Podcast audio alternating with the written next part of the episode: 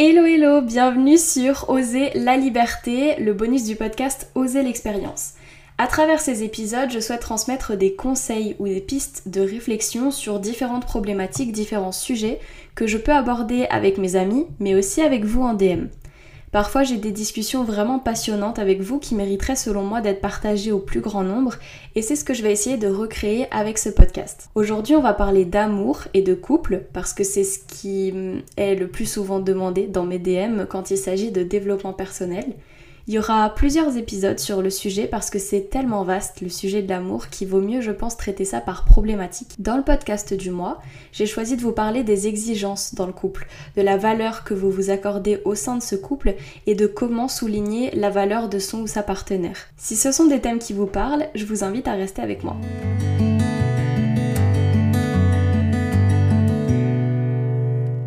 Avant de débuter l'épisode, j'aimerais faire une parenthèse inclusivité. Je suis une femme cisgenre en couple avec un monsieur cisgenre aussi. Naturellement, c'est ce modèle-là que je transmets dans mon récit parce que c'est celui que je vis.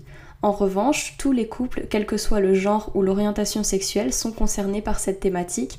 L'amour, c'est universel et c'est d'ailleurs une des choses qui le rendent si magnifique. Sur Instagram, j'ai lu un très joli post qui disait Les femmes ambitieuses n'ont que deux options. Avoir un compagnon qui les soutient à 100% ou ne pas en avoir du tout. En réalité, je pense que cette phrase ne concerne pas juste les femmes ambitieuses, n'importe quelle personne mérite un partenaire qui les soutienne à 100%. Pourtant, j'ai pu me rendre compte que ça n'est pas toujours le cas, autant par mon expérience personnelle que par celle de mes amis ou encore avec vos témoignages.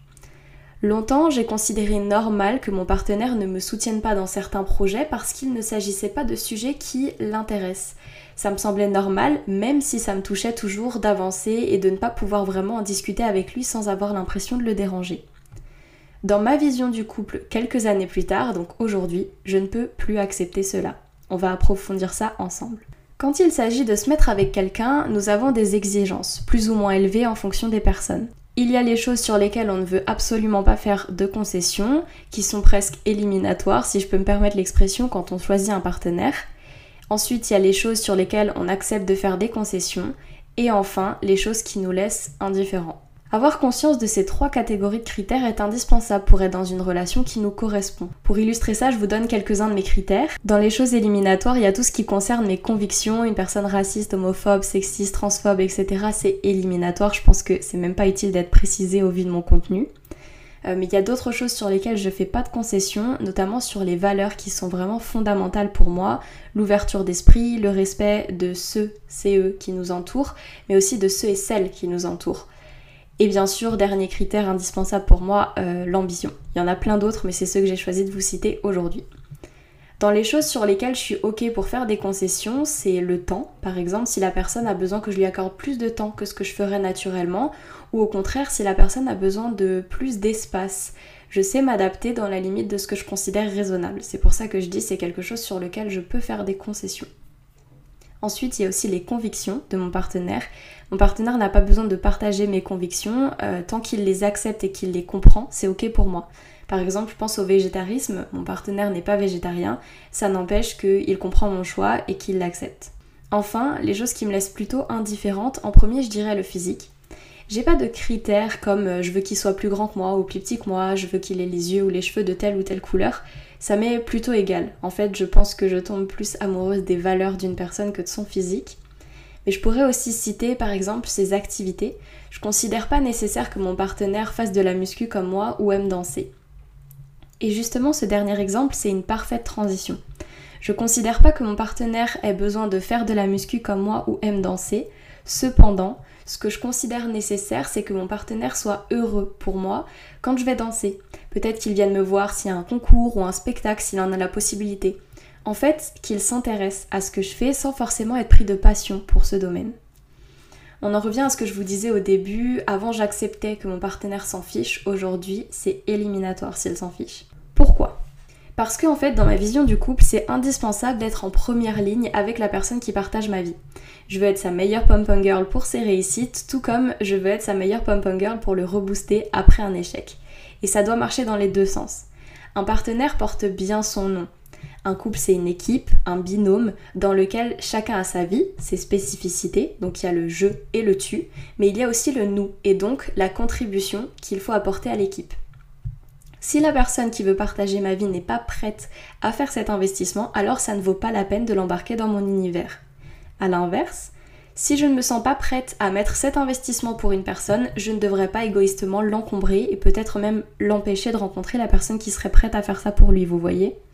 En somme, notre partenaire, c'est le deuxième cheval de la calèche, pas le fardeau à tirer derrière. C'est une métaphore que je trouve vraiment très parlante, assez visuelle et qui fait bien comprendre cette idée. Chaque personne a une grande valeur. Toi-même, tu as une très grande valeur. Et selon moi, la personne qui mérite ton amour, ton attention, qui mérite de partager ta vie, ton quotidien, c'est la personne qui se rend compte de ta valeur, qui se rend compte que cette valeur-là, elle est infinie et surtout qui ne manque pas de te le rappeler quand tu l'oublies. Mais cela fonctionne dans les deux sens, car un couple, c'est le résultat de deux personnes, on le dira jamais assez. Toi non plus, tu dois pas oublier de voir et de rappeler la valeur de ton partenaire. Et ça, ça passe pas forcément par des grands discours, des grosses déclarations, parce qu'on sait tous que c'est pas forcément évident de dire ce genre de choses. Ça peut passer par de toutes petites phrases, de toutes petites attentions ou encouragements comme tu vas y arriver, tu es capable, je crois en toi, tu comptes pour moi, je suis heureuse de t'avoir dans ma vie, tu es fort. En fait, ça passe par des détails. Ça peut aussi passer par des félicitations ou célébrations, autant pour les grandes réussites que pour les trucs qui semblent insignifiants féliciter monsieur quand il gagne un match de foot, même si c'était juste un jeu entre potes, lui rappeler ses réussites quand il appréhende quelque chose, lui offrir une canette de sa boisson préférée quand il passe une période un peu plus speed. En fait, ce sont plein de petits détails qui montrent que vous êtes attentive à sa vie, même pour les détails. Et enfin, euh, j'ai envie de vous parler de quelque chose qui pèse toujours très lourd dans la balance pour moi, c'est de poser des questions. Quand je parle par exemple d'un examen qui va avoir lieu jeudi, par exemple, et qui me fait super peur. J'aime que le jeudi soir, je vois sur mon téléphone un petit message. Alors, t'as tout déchiré? Quand je parle de mon concours de fin d'année par exemple, qui va me demander beaucoup d'investissement, et d'entendre tu vas y arriver, si t'as besoin d'aide tu me diras, quand je poste une vidéo qui me tient à cœur, qu'il me demande par exemple si les gens ont aimé, ça c'est des choses qui ont une très grande valeur parce que euh, mais en fait c'est des détails qui montrent que la personne, même si elle comprend pas toujours ce que vous faites, par exemple, dans mon couple, c'est le cas, le fait d'être sur YouTube, c'est pas toujours vraiment compris le pourquoi, mais c'est pas grave parce que même si c'est pas un domaine qui l'intéresse, il a la démarche de s'y pencher parce que ça me rend heureuse. Et ça, c'est un truc qui est hyper important dans une relation selon moi. D'ailleurs, pour être honnête, dans cette dernière phrase, j'ai voulu écrire il fait l'effort de s'y pencher plutôt que il a la démarche de s'y pencher. Mais mon monsieur m'a appris cette leçon cette année et je souhaite vous la partager parce qu'elle a vraiment changé ma vision de la contribution que chacun apporte dans le couple. En fait, il ne s'agit pas d'un effort à faire pour l'autre. Parce qu'un effort, tu le subis. Et tôt ou tard, quelque chose que tu subis, ça va ressortir. Par exemple, dans une dispute. Ça, c'est vraiment la chose qui arrive le plus souvent. Du coup, il ne s'agit pas que chacun fasse euh, un effort et donc subisse quelque chose, mais plutôt que chacun fasse un pas vers l'autre. En fait, c'est un pas qui va faire que nous-mêmes, on est satisfait et en même temps, on satisfait l'autre. C'est un choix qui est conscient, qui est réellement choisi des partenaires et en fait, c'est quelque chose qu'on fait pour l'autre. L'autre n'est pas responsable de ce choix, c'est un cadeau que nous, on décide de lui offrir. Par exemple, si mon partenaire, il est passionné de jeux de cartes alors que ça m'intéresse pas du tout, je vais pas faire l'effort de m'y intéresser je vais choisir, moi, d'en apprendre plus sur ce domaine pour pouvoir suivre quand il m'en parle et pour qu'il soit heureux de pouvoir m'en parler sans avoir l'impression de me saouler. Tout ça pour dire que pour moi, si tu partages ta vie avec quelqu'un, il est indispensable que ce quelqu'un soit ton meilleur pom-pom boy. Sinon, tu dois être ta propre pom-pom girl en attendant de trouver quelqu'un qui saura l'être pour toi, plutôt que d'offrir la place à quelqu'un qui ne ferait même pas l'échauffement pour toi. Tu mérites quelqu'un qui soit ok avec le fait de sortir de sa zone de confort pour toi. Si tu rencontres sur ton chemin des personnes qui négligent la personne formidable que tu es, remercie-les de te rappeler que tu mérites mieux. Privilégie-toi à n'importe quelle autre personne qui n'arrive pas à voir ta valeur. Pour finir, peut-être que actuellement tu es en couple avec un partenaire qui n'a pas conscience de ta valeur. Peut-être que tu te sens mal avec ton partenaire pour plusieurs raisons, dont certaines qui correspondent à ce que je viens de te dire dans ce podcast. Pour moi, la première chose à faire, c'est d'en parler. On a parfois des besoins, des envies et des attentes que l'autre ne comprend pas.